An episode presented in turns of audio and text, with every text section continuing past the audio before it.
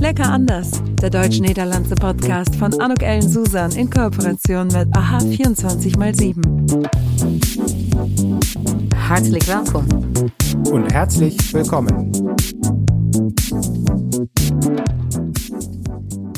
Hartelijk welkom, een herzliches welkom zu dieser podcast-episode van Lekker Anders. En ik heb vandaag echt een lekker anders onderwerp, een super, super, super gesprek. Uh, ik verheug me er enorm op, namelijk met Johan van der Velde. Hi Johan. Goedemiddag. Uh, ja, wellicht, uh, want wellicht dat de een of ander zegt, Johan van der Velde, wie is dat? zou je je wellicht even willen voorstellen? Ja, ik ben Johan van der Velde de wijnboer van uh, Wijnhoeven de Kleine Schorren in Drijschorren in uh, Zeeland. Ja, fantastisch. Denk de Kleine Schorren, vielleicht kent der een oder andere uh, das. in Nederland denk ik zeer zeker en in Duitsland hoop ik ook. Um, hoe lang, ja, en vertel, hoe ben je op het idee gekomen en hoe komt dat Nederlandse wijn? Meines erachtens is dat ja niet zo vanzelfsprekend dat men in Nederland ook wijn kan produceren. Nee, nou ja, toch hebben we in Nederland al zo'n 140 wijngaarden. Dus dat is toch al meer dan uh, de meeste mensen denken natuurlijk. Ja, dat vind ik ook al, veel. Al, al, zijn we natuurlijk qua hectares heel klein hoor. Als je uh, het allemaal bij elkaar optelt, dan hebben we in Nederland zo'n 250 hectare wijnbouw. En een van de kleinste wijngebieden van Frankrijk, bijvoorbeeld de Elzas, dat is 11.000 hectare. Hè. Dus dan heb je een idee hoe klein Nederland nog is. Wij zijn uh, hier al ruim twintig jaar geleden alweer, de, de tijd gaat snel. Uh, begonnen met uh, het aanplanten van een wijngaard. Omdat mijn vader nog alles bij onze buurman aan het klagen was hoe slecht het wel niet ging met de prijzen van de aardappelen en de uien en de spruitjes, wat we toen de tijd teelden. En zo eigenlijk met wat, wat hulp qua ideeën van onze buurman zijn we gaan onderzoeken of wijnbouw hier misschien een mogelijkheid voor ons was. En zo kwamen we erachter dat natuurlijk Zeeland het zonrijkste gebied is van het land, een hogere mhm. zonintensiteit, uh, relatief minder neerslag. Al, al, is vandaag even anders, moet ik eerlijk zeggen. uh, zelden hagel, dat is natuurlijk ook wel praktisch, en daar kunnen die druiven niet tegen. En uh, de bodem is heel kalkrijk en dat komt door de grote hoeveelheid schelpen die hier in de grond zitten. Oh. Dus zo kwamen we en dat is, en dat is fijn hier... voor de wijnbouw, om veel kalk te hebben. Ja, kalk is ontzettend belangrijk voor druiven, inderdaad. En heb ik dat nou goed begrepen, Johan, dat jullie op dezelfde bodem, in principe waar jullie daarvoor aardappelen gedaan hebben, nu de wijn dan maken? Ja, dat klopt helemaal. We hebben hier uh, inmiddels uh, zo'n 12 hectare wijngaard rondom de boerderij. Zo. Ja, ik ben er natuurlijk laatst geweest. Ik heb het gezien. Ja, ik, ik vond het fantastisch. Maar uh, ik, vind, ik vind het toch wel bijzonder om te horen dat je met dezelfde bodem eigenlijk twee verschillende totaal verschillende producten kunt gaan maken. Ja, de, de gronden zijn hier natuurlijk ontzettend geschikt, ook voor, ook voor landbouw natuurlijk. Het zijn hele vruchtbare gronden, misschien voor druiven wel iets te vruchtbaar. Alleen, ja, het makkelijke is, uh, je doet gewoon niks meer aan die grond, verarmen en op die manier die druivenstok eigenlijk dwingen om uh, wortels te gaan maken. Dus het duurt een paar jaar voordat natuurlijk die grond voldoende verarmd is, maar de eerste jaren heb je toch geen druivenoogst. Dus eh, op die manier gaat dat eigenlijk uh, heel erg goed. En ja, heel veel wijngebieden in de wereld zijn natuurlijk op die manier uh, ontstaan.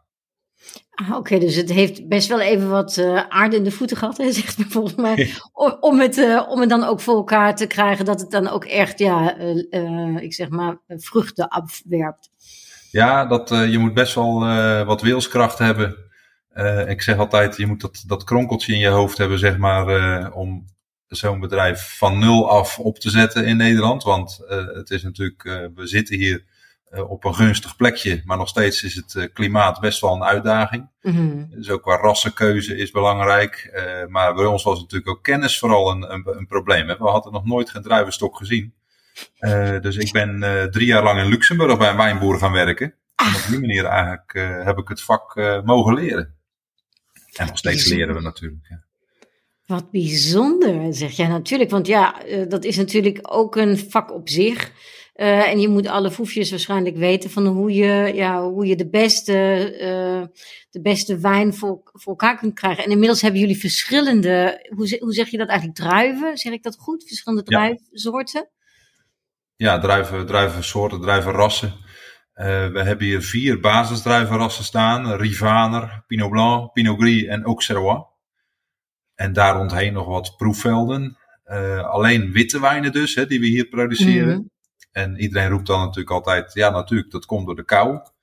Uh, maar onze belangrijkste reden is natuurlijk de lokale producten. We zijn hier in Zeeland natuurlijk beroemd om onze vis, kreeft, mosselen, oesters. Hmm. Het kreeftenseizoen is vorige week weer uh, van start gegaan. En daarbij wijnen produceren die, daar mooi bij passen natuurlijk. Wat lekker, ja. dat, dat is natuurlijk de perfecte mix. Want wat, wat, wat zeg jij, welke wijn smaakt dan waarbij het beste van jullie? Nou, als je nu bijvoorbeeld over de kreeft hebt, dan is de Pinot Gris is wel een aanrader. Mm -hmm. uh, de mosselen, daar moeten we eventjes op wachten. Dat, die komen waarschijnlijk eind mei, begin juni weer, als het een beetje opwarmt, nog een keer. Dan is de Pinot Blanc natuurlijk een prachtige combinatie. Als wel met asperges natuurlijk op dit moment. Mm -hmm. ja, goh, ga, ga zo maar door. Ik vind het zo interessant, want ja, jij zegt, uh, je, je, het gaat nu goed, maar het gaat, zou ik toch zeggen, wel heel erg goed. Want jullie wijn wordt ook uitgeschonken in de KLM Business Class. Ik bedoel, dat is ja niet iets wat, wat zo normaal is. Hoe is dat gekomen en hoe hebben jullie ook het imago? Want de Kleine Schoren, denk ik, is toch echt een naam in Nederland. Hoe, ja, hoe hebben jullie dat aangepakt? Ja, dat is, dat is een hele goede vraag. Uh, dat is eigenlijk een beetje een opstapeling van toevalligheden.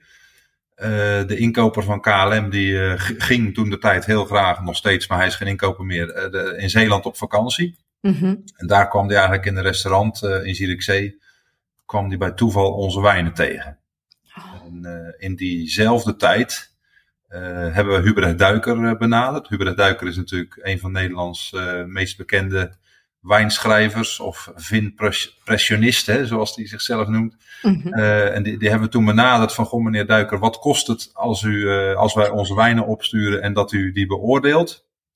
Nou, hij zei dat, uh, dat kost jullie niks, maar je loopt het risico dat ik er wat van ga vinden en daar ook over ga schrijven.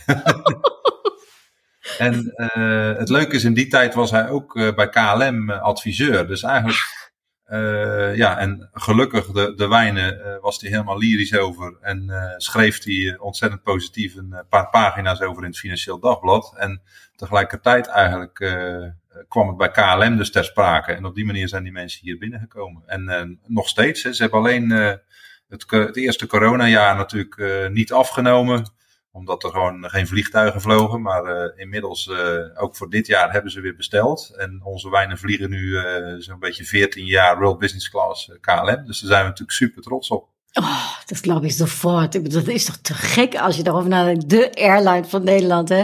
En dan de business class schenkt de kleine schoren. Ja, en, en ze rekenen maar dat ze best wel wat keuze hebben qua wijnen. ja. Want zijn, zijn er veel Nederlandse aanbieders? Uh, maar ja, mag ik jou dat vragen? Uh, zijn er veel Nederlandse wijnen die, die, die geproduceerd worden? Uh, ja, dus zoals ik net al zei, zo'n beetje 140 uh, geregistreerde wijnbedrijven in Nederland. Dan moet ik wel zeggen, je moet geregistreerd staan vanaf 1000 vierkante meter. Dus dat betekent eigenlijk dat je meer produceert dan dat je zelf consumeert. Oh, Uh, ja. hebben ze dus die, die grens is vrij relaxed hoor. Dat zijn ongeveer 500 flessen per jaar. Hè. Dus de, Mhm. de meeste mensen die, eh, die komen daar wel aan. Maar als je dus meer gaat produceren, dan zeggen ze van dan moet je accijns betalen. Je moet aan de wet en regelgeving voldoen. Uh, maar qua professionele bedrijven die het ook echt als hoofdzaak hebben en die dus moeten leven van de wijnverkoop, dan heb je het denk ik over een twintigtal bedrijven inmiddels in Nederland. Oké, okay, 20. Ah, Dus toch ook al wel wat. Hè? En, en dan uh, de meeste geconcentreerd in uh, Limburg, maar ook in de Achterhoek. zelfs op Texel zit een mooi wijnbedrijf. Dus inmiddels heeft elke provincie van Nederland heeft wel één of meerdere wijngaarden. En hoe besluit je dan van hoe je je positioneert? Uh, vind ik ook als marketing professional wel spannend. Want volgens mij zijn jullie ook ja, heel regionaal, hè, volgens mij, hè, als echt Zeeland. Maar jullie zijn ook wat meer uh, hoogprijzig of is, valt dat eigenlijk mee? Ja, goed, hoe gaat onze marketing? Eigenlijk is ons, ons motto is elk jaar een beetje mooier en een beetje beter. Wij proberen nog steeds uh, van alles wat we leren ook ja, in ons bedrijf natuurlijk uh, te, te, toe te passen. En op die manier gewoon topkwaliteit wijnen te maken. Ja. En uh, ja, dat, dat, daar draait ons hele leven rond. Hè? De, de, de, en ja, goed, gelukkig lukt dat.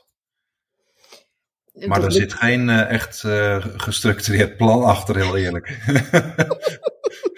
ja, ik, heb, ik, heb, ja, ik was bij jullie, in de, ik was met vakantie uh, in Zeeland en toen ben ik natuurlijk bij jullie langsgekomen, heb wat flessen gekocht. Um, en gisteren heb ik de laatste gedronken en ik heb aan um, ja, de vrienden hier in Duitsland dus het verhaal van jullie verteld. Ik weiß gar nicht, Johann, sprichst du eigentlich auch Deutsch? Verstehst ja, du kein, Deutsch? Kein Problem. Ich war letzte Woche noch in Deutschland bei Kunden. Ja, wo, auch wo, Deutsch reden. Wo, wo warst du in Deutschland? Ich war in Hochheim bei Mainz. Hm. Da war ich bei einer Gruppe, äh, ja, Wein, Weinleuten, ne, so wie man das äh, sagt, hatten, äh, haben wir eine holländische Weinprobe organisiert. Das wie war sehr interessant, das war schön. Ich habe mal eine Presse, ähm, ich durfte ja mal eine Presseveranstaltung äh, organisieren, wo wir nur niederländische Weinverkostungen gemacht haben und jemanden ganz Tolles, der darüber berichtet hat. Und natürlich waren eure Weine damals mit dabei. Ich glaube, das ist jetzt sieben Jahre her oder so. Äh, wie sieht das denn aus mit dem deutschen Markt, Johann? Ich finde, dat noch viel mehr Deutsches äh, jullie Wein moeten leren kennen. Ja, wir haben eigentlich keinen kein Platz für Export. Ja, wir verkaufen alle unsere Weine hier in Holland. Äh, also ab und zu, dann, dann natürlich verkaufen wir etwas nach Deutschland oder Belgien, äh, aber eigentlich mehr äh, für Spaß oder, oder ganz spezielle Kunden. Aber ja, das ist das Nachteil momentan. Das Luxusproblem, äh, wir haben keine Flasche übrig jedes Jahr. Ja. Nein. Also äh, ich würde jede sagen, komm einfach hierhin. Und das ist die, das ist die Reise wert, ja, absolut. Ja, genau. Äh, und äh, bei euch kann man auch noch mehr als Wein kaufen. Ich habe zufälligerweise heute Mittag auch so eine leckere Tapenade äh, auf mein Brot mir geschmiert. Das ist wirklich mhm. wahr, das ist nicht, nicht gelogen. Äh, weil ihr habt auch so einen süßen Laden, wo man tolle, tolle Leckereien kaufen kann. Also richtig lecker anders. Ähm, äh, und ihr habt, glaube ich, auch noch so ein Probe-Restaurant. Ne, Stimmt, wir haben äh, auf dem Betrieb haben wir einen Campingplatz äh, mit 25 Plätzen und diesem Jahr neu auch drei Häuschen, die man mieten kann mit Ach. Ausblick äh, über den Weingarten. Nein, äh, cool. Wir haben ein äh, kom komplettes Restaurant hier, wo man natürlich die Weine probieren kann, aber auch alle anderen leckere Produkte, äh, die wir in Zeeland reich sind.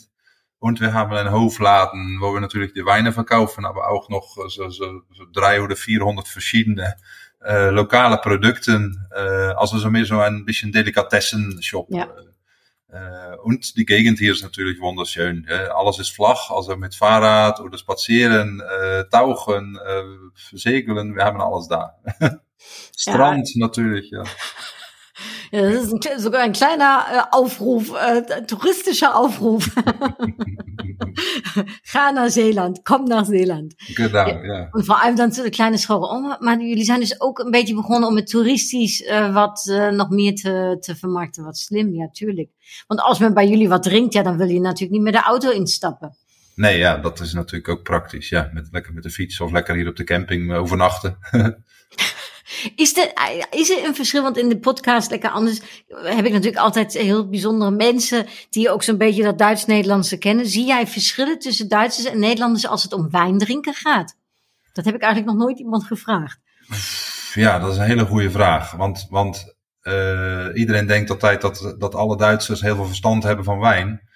Uh, en uh, natuurlijk eh, percentagegewijs uh, is dat ook waar. Maar er zijn er ook heel veel Duitse mensen die hier echt binnenstappen en nog nooit, in ieder geval met Nederlandse wijn geconfronteerd zijn, maar ook überhaupt met wijn geconfronteerd zijn. En ja, eigenlijk de meeste mensen zijn gewoon wel blij verrast. En kopen dan vaak ook lekker een paar flessen of, of een paar doosjes voor thuis. Uh, en inmiddels hebben we ook gewoon een grote groep mensen die hier gericht uh, naartoe komen. Dus die komen op vrijdag aan uh, in de huisje en dan rijden ze even op uh, vrijdagmiddag langs de kleine schoren voor een doosje wijn om het weekend door te komen. En dan op maandagmorgen komen ze weer langs voor, voor, voor thuis lekker. Dus, dus ja, er zit niet zo heel veel vers verschil in. De mensen zijn eigenlijk gewoon vaak wel enthousiast. En, en, en ja, eigenlijk de, de de Duitse mensen die natuurlijk uit een wijngebied komen of echt uh, veel meer weten van wijn, ja, die, die lopen hier met open ogen uh, eerst uh, een rondje rond, rond het terrein, zeg maar. ja, weil was, was finden die dann am besondersten oder was, also die die Ahnung haben, was fällt denen als erstes auf? ja, gut, die meisten, die sind natürlich skeptisch, äh, weil Wein in Holland, das geht einfach nicht, weil es immer nass ist und zu kalt ist. Und, äh, aber wenn die dann die Weine schmecken und äh, äh, sicher mit ein paar Austern dabei oder Pfanne mit Muscheln, dann, dann sind die eigentlich alle begeistert und äh, ja, kommen die auch wieder zurück. Das Gibt ist auch, es- was wir wollen, natürlich. Ja. Ja, ja, natürlich. Gibt es denn auch Unterschiede im Geschmack? Also sagst du, die Niederländer kaufen mehr den Blanc und die Deutschen kaufen vielleicht mehr den Rivana oder so? Ich weiß es nicht. Ah, nee, das ist eine Geschmackssache pro Person. Also ich, ich glaube nicht, dass, äh, dass da äh, ein großes Unterschied ist. Nee. Ich habe gelesen, ich habe mich, also ich habe in der Tat auch keine Ahnung, leider Johan, van Wein. Außer ik weet wat, ik, wat me smaakt. En ik moet echt zeggen dat jullie wijn mij echt voortreffelijk smaakt. Ich bin Das da nicht ganz so einfach äh, in der Hinsicht. Ähm, und aber eure Weine finde ich super, wirklich super. Ähm, nur äh, ich habe gelesen auf irgendwo im Internet, dass in den Niederlanden gesagt wird, welche Rebsorten man überhaupt produzieren darf. Also man darf gar nicht alles produzieren. Ist das korrekt? Ja, das stimmt. Ähm, aber Holland hat noch kein Weingesetz, weil äh, vor ein Ge- Weingesetz muss man 1000 Hektar oder mehr haben in ein, in ein Land, äh, in, in das ganze Land zusammen. Ähm, und wir haben hier in Holland, wie gesagt, 250 Hektar. Also wir haben die Reglementen von Klimazone A. Und Mhm. äh, das heißt, dass die äh, Traubensortenliste, die man hier anpflanzen darf, die ist so unglaublich lang, dass eigentlich äh, jeder findet sich da etwas um anzupflanzen. Okay. Ähm, nur ein Unterschied mit äh, normalen Weingebieten ist, dass äh, hier in Holland auch viel äh, probiert wird mit neuen Traubensorten. Ja? Äh, früher hatte man nur die, die äh, die Pinot Noir, Chardonnay äh, de, de, de, und die Sorten, die wir jetzt haben, äh, traditionelle Traubensorten wie Mhm. Rivana, Auxerrois, Pinot Blanc, Pinot Gris. Aber momentan sind auch äh, diesen äh, speziell gezüchtete Traubensorten für neuere Klimaten. Und, Mhm. und das sind dann Trauben, die äh, etwas einfacher wachsen in, ja, in kaltere Gebiete, sag mal so. Mhm. Mhm. Das sind dann Sorten wie äh, Cabernet Blanc oder Sauvignon Gris, äh, Pinotin, äh, f- äh, Johann Nieter und, und so weiter. Und man sieht dann in Holland ein bisschen so eine Zweiteilung. Ein Teil von der Winzer, die hat diesen traditionellen Sorten wie wir. Und ein anderes Teil hat diesen neuen Sorten. Ähm, wir haben äh, seit letztem Jahr eine Probe auch mit diesen neuen Sorten äh, äh, angepflanzt. Einfach, weil ich wissen will, was es ist. Ja? Mhm. Äh, weil ähm, die neuen Sorten, die haben auch ein bisschen eigene Typizität und nicht jeder macht das, aber äh, man schmeckt so wel gute als, als weniger gute Weine. Mhm. Äh, und ist das die Sorte oder einfach der Weinbauer selbst? Gell? Ich, ich will das testen. Cool. Is dat ook zo'n beetje dat innovatieve, wat men ook vaak de Nederlanders een beetje zegt van ja, je bent innovatief, je, je probeert gewoon dingen lekker uit. Ja, ja, natürlich. Ja, das macht es auch interessant. Und ähm, du sagst, die schmecken manchmal ein bisschen anders. Ka- Kannst du vielleicht mal deinen Lieblingswein, also ich weiß nicht, was, was ist denn dein eigener Lieblingswein unter den Weinen, die du produzierst? ähm, von die Weine, die ich selber produziere, ist das schwierig zu sagen. Ja? Das ist äh, die gleiche Frage, äh, wann, wann man Kinder hast, welche mag man, mag man am liebsten. Ja?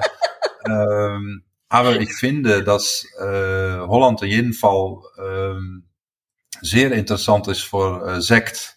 Ja, weil es etwas kühler ist. Ja. Wir haben hier meistens äh, auch etwas mehr Säuren in der Wein und niedrige Alkoholgehalten. Und dann ist äh, äh, das Klima sehr interessant und wir verkaufen auch jedes Jahr mehr von unseren Sekt und das ist eine gute Sache und ich bin auch sehr stolz darauf. Ähm, aber meine pers persönliche Lieblings äh, Lieblingssorte ist, äh, äh, ist Riesling. Ach, Also äh, wir haben letzte Woche auch äh, bei äh, ein paar äh, Wein, äh, äh, ja, äh, äh, bei bei ein paar Winzer haben wir natürlich Weine probiert und äh, ja, dann hauptsächlich äh, Riesling da in die Gegend von der Rhein. hä? hm. ja klar. Und dann Ist- kaufen wir auch immer etwas für unseren Privatkühlschrank. Mhm. Ja klar, man will ja mal was anderes trinken. Ist das Ja. dann so äh, eigentlich als Winzer, dat je op een bepaald moment uh, dat het ook gevaarlijk is omdat je zelf het gewoon lekker vindt om wijn te drinken? Of, houdt, of is het eigenlijk net zoals iemand die chocola uh, maakt of zo, die dan op een bepaald moment de eigen chocola ook niet meer kan zien? Uh, nee, nee, nee. Maar ja, je moet met wijn, daar kun je heel veel mee genieten en, en dat moet je ook zo houden natuurlijk. Uh, als je er afhankelijk van wordt, dan wordt het gevaarlijk natuurlijk. Dus, uh, maar ja, wij drinken zeker meer wijn als natuurlijk een, als natuurlijk een gemiddeld persoon. Dat, dat, dat, dat zal ik niet, niet ontkennen. Maar we proberen natuurlijk altijd het op, op een gelegenheid te schenken dat, ja, dat je er ook echt lekker van kan genieten. En het leukste vinden we dan ook samen met, met vrienden lekker koken en dan daarna wat verschillende wijnen meenemen en, en die nou proeven en, en er ook wat van vinden natuurlijk. En mm. ja, dat is, dat is naast ons bedrijf is dat ook gewoon een hobby. En, en uh, zeker drinken wij onze eigen wijnen natuurlijk ook. Maak je geen zorgen. Nou, ja, ja, ja, gelukkig. Drink jij dan eigenlijk überhaupt nog bier of zo? Of iets anders? Of een gin tonic? Is dat iets wat je nee, mag drinken in jouw omgeving en jezelf ook? Nou, je ziet wel dat ook inderdaad veel vrienden van ons uh, natuurlijk ook een beetje ja, om zijn, of om zijn is een groot woord. Maar ja, de meeste mensen zijn natuurlijk toch gewoon bierdrinkers. Uh, ja. Uh, en en uh, kennen helemaal niet de verschillende smaken van wijn en de verschillende rassen. En ja, dat proberen wij ze natuurlijk allemaal een beetje bij te brengen. Dat snap je ook wel. heb Johan, heb je op een bepaald moment een keertje gedacht, hè, je zei je bent in Luxemburg geweest, dat je inderdaad gedacht hebt van, goh, ik ga naar Frankrijk of ik ga naar Italië of Duitsland, ik weet het niet, maar echt zo'n, bij zo'n groot wijn of zelf bij een wat grotere wijngoed, om daar te gaan starten? Of heb je gewoon echt die regionale, lokale ook verbindenis met, uh, met Zeeland? Ja, tuurlijk. Uh, wij houden van onze, van onze omgeving, van onze provincie. En, en uh, we hebben de mooiste producten van het land. dus, dus ja, we vermaken ons hier elke dag. En we hebben helemaal geen tijd om verder rond ons heen te kijken van misschien eens naar een, naar een ander wijnland toe of iets dergelijks. Want ja, het, is, het is hard werken, of? Als je zegt, we hebben geen Zeit. Ich kann mir vorstellen, du bist doch bis morgens, bis abends wahrscheinlich, bist du beschäftigt, oder? Ja, natürlich. Aber äh, das tun wir uns selbst an. Hè? Also mhm. das, ist, das ist nicht schlimm, aber äh, ja, die, die, die Trauben, die wachsen, die Wein, die muss gemacht werden. Und natürlich hat man auch äh, Freizeit. Äh, Im Winter kann man das etwas einfacher planen als im Sommer. Aber äh, ja, man hat äh, viel Arbeit. Ja, die Laden, der Camping, das fängt jetzt äh, wieder auch an. Die Pflanzen mhm. fangen an zu wachsen. Also Arbeit ist immer da. Aber wir mögen die Arbeit gerne. Ich habe letztens einen Bericht im Fernsehen gesehen, Johann, wo in, hier in Deutschland in, in, an der Mosel, äh, da wurde so eine Art, ich sage jetzt mal Crowdfunding gemacht und dann konnte man investieren und durfte dann auch seinen eigenen Wein dann sozusagen, dann bekam man dann ein paar Flaschen und hat aber dann mitgeholfen bei der Ernte und bei allem. Kennst du das Prinzip? Macht ihr sowas auch? Oder Patenschaften ja. oder keine Ahnung? Eigentlich ist, ist unserem Betrieb so angefangen. Äh, weil vor 20 Jahren, äh, wir haben da natürlich äh, nicht nur Ahnung äh, gebraucht, aber auch viel Geld. ähm, und äh, der Bank, die hat äh, eigentlich direkt gesagt, Wein in Holland, das, das geht nicht, also wir, wir helfen euch da nicht. Äh, also wir sind ein, ein SA angefangen und wir haben dann auch Anteile verkauft oh. von unserem Betrieb. Also äh, wir hatten damals 27 Anteilbehalter und äh, wir haben Rebstocke vermietet äh, und das geht noch immer.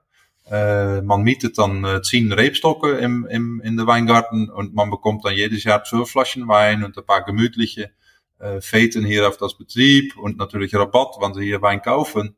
Äh, ich muss natürlich, äh, ich muss nur sagen, wir haben eine kleine Warteliste von, von ein Jahr momentan darauf. Gell? Ähm, und jetzt ist das natürlich etwas bekannter, hè, diesen Crowdfunding, äh, aber 20 Jahre her war das natürlich komplett neu und uniek. Und äh, ja, viele Leute wollten das. Und das ist natürlich ein ideales Geschenk. Für jemand, der alles schon hat, kann man noch immer 10 Reben noch verschenken. Was für eine coole Idee. Was für eine coole Idee, um das auch so zu machen. Und helfen die dann auch mit bei der äh, Ernte? Äh, ja, verschiedene machen das, stimmt, ja. Grappig. Is dat echt zo hoe je dat uit filmen kent? Dat je met die voeten erin gaat stampen? nee, dat, uh, dat doen we niet. dus uh, met de machine is toch wat uh, hygiënischer. en onze wijnen moeten het meer van, van fruit en frisheid hebben. En met, de, met de blote voeten dan raak je dat snel kwijt. Ja. ja, man sieht das immer so im Fernsehen. Ja. Johann, du sprichst so super Deutsch. Jetzt musst du mir das noch erklären. Wie, wie hast du das Deutsch gelernt? Wo, wie kam das? Zeeland ist natürlich schon länger äh, bekannt bei deutschen Touristen. Also wir, wir hatten schon äh, immer Deutsches hier auf der Insel und äh, dann lernt man Deutsch reden. Ich habe das natürlich auch auf Schule gehabt vor ein Jahr und ähm, ich habe mal Praktikum gemacht, äh, sechs Wochen in Deutschland äh, in die äh, Umgebung von Soltau und äh, da war die Betriebsführer, wann ich da angekommen bin, äh, ist die Betriebsführer in Urlaub gefahren und äh, musste ich das Betrieb leiten. Und, oh Gott. Äh, dann lernt man schnell Deutsch, wenn keiner da Holländisch redet. das glaube ich. Wie alt warst du denn da? Und in, in Luxemburg natürlich habe ich auch immer Deutsch geredet mit den Menschen da. Ja. Wie, und wie alt warst du, als du auf, in Soltau warst und das mal eben kurz übernehmen musstest? Äh, 17 Jahre alt. 17? Ja, ja. Haben die dich für voll genommen? Äh, konntest du dich durchsetzen bei den Deutschen? Oh, das, das, das ging, das ging. Nicht mit, je, mit jeder, aber die hatten keine Wahl. wow, was für eine Verantwortung. Was findest du den größten Unterschied, um mit Deutschen oder mit Niederländern dann zusammenzuarbeiten? Ähm, puh, das ist eine gute Frage. Das ist eine gute Frage die meisten äh, Deutschen, die sind viel, ähm, ja, viel schneller persönlich und, und äh, ein bisschen mehr offen, würde ich sagen, als, als die Holländer. Echt? Ach, das ist ja lustig, ja, weil das ja. ja oft so andersrum gesagt wird. Findest ja. du? Wie lustig, ja. Ja, auch abhängig, welchem äh, Arbeitsteil man sitzt. Gell? Ja, ja. ja, ja, das kommt wirklich auf die Branche vielleicht an. Ja, ne? welche Branche. Mit Wein, dann sind die Deutschen immer schnell offen. Ne? Der Alkohol hilft een bisschen da. Oh, wat grappig zeg Johan. Dat, ja, natuurlijk. Dat kan natuurlijk wel inderdaad zo zijn. Ja, äh, ach, äh, ich, da ich jetzt ja nicht so gut Wein kenne, Johan, dan moet jij mij nog even helpen. Heb ik nou een heel belangrijke vraag niet aan jou gesteld? Waarvan je zegt van, oh Anouk, maar die had je eigenlijk echt moeten vragen nog. Nee, ja, volgens mij hebben we alles wel een eind gehad ik denk uh, nogmaals uh, oproepen van kom, kom hier kijken. Het is echt wel, wel leuk om te zien en, en lekker genieten in Zeeland. Absolut. Ich, ich werde es auch in die Show Notes äh, platzieren. Natürlich alles äh, zu der kleinen Schroche, was man äh, auch nur wissen äh, möchte. Äh, Johann, am Ende des Podcasts habe ich immer noch mal so kleine Frage-Antwort-Spiel. Darf ich? Ähm, hast du Lust da drauf? Ja, komm. Ja, dan, dan komt hij hier. Uh, een stuk vlees of een stuk vis? Vis. Fast schon zu denken. Uh, Fahrrad oder Auto? Uh, Fahrrad mag ich auch gerne. Aber dann äh, ein elektrische, gell? ja. Motorrad eigentlich noch am liebsten. Ein Motorrad. ähm, äh, oh Gott, jetzt musst du mir kurz helfen. Was ist denn das traditionelle Süßigkeit in Zeeland? Was, was ist so bijzonder in Zeeland wat je snoep kunt eten? Uh, de babbelaars. De babbelaars, okay. Dan de babbelaar oder so ein deutscher Herrenkuchen? Uh, herrenkuchen. Uh, en dan, ja, ik ga toch de vraag even stellen. Bier of wijn? Wijn. Kaufmann oder Diplomaat? Kaufmann. En dan als laatste, ja, ik weet niet of je van voetbal houdt of niet, maar goed, net heeft Duitsland tegen Nederland 1-1 uh, eh, gespeeld, vriendschapsspel. Maar is het dan de, de, de, Nederlandse elftal of de Duitse elftal? Ja, de Nederlandse natuurlijk. Tot ze verliezen, hè, dan de Duitsers weer. nou, dat is toch weer heel erg diplomatiek, hè, Johan? Ach ja, das hat so viel Spaß gemacht. Ich danke dir so sehr. Ich kann nur jedem sagen, kauft euch den Wein von der kleine Frau. Der ist wirklich super. Ich habe, wie gesagt, den gestern getrunken. Man hat eine tolle Geschichte dazu. Die Menschen, die mit einem am Tisch sitzen, die hängen dir an den Lippen, wenn du von der kleine Frau erzählst. Also es ist nicht nur lecker, es ist auch noch interessant. Und ja, Johann, dir ganz viel Erfolg. Ik weet niet, moet ik jou nu zon wensen of moet ik jou regen wensen voor het Nee? Sonne und, Sonne und Wärme.